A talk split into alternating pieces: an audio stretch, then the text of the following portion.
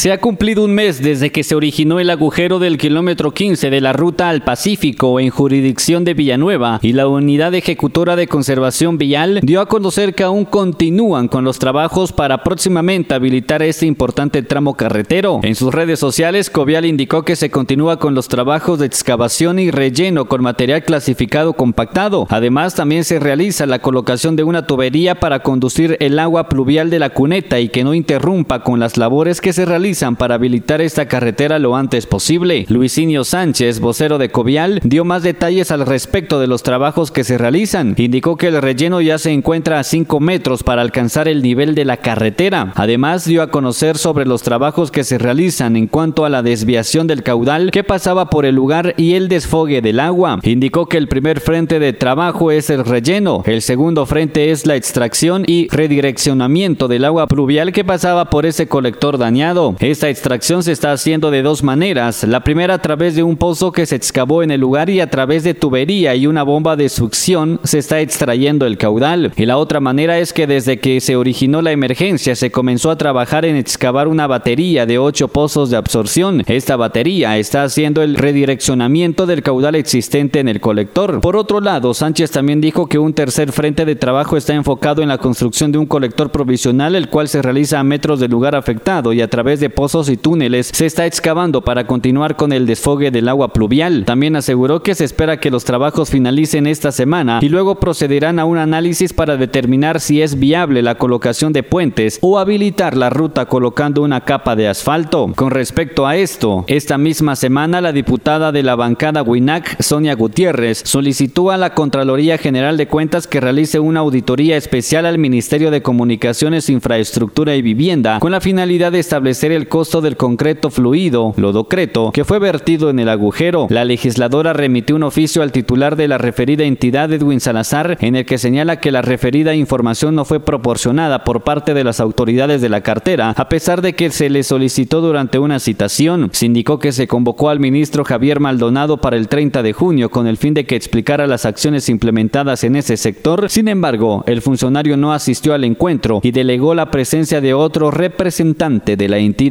Emisoras Unidas, primera en noticias, primera en deportes.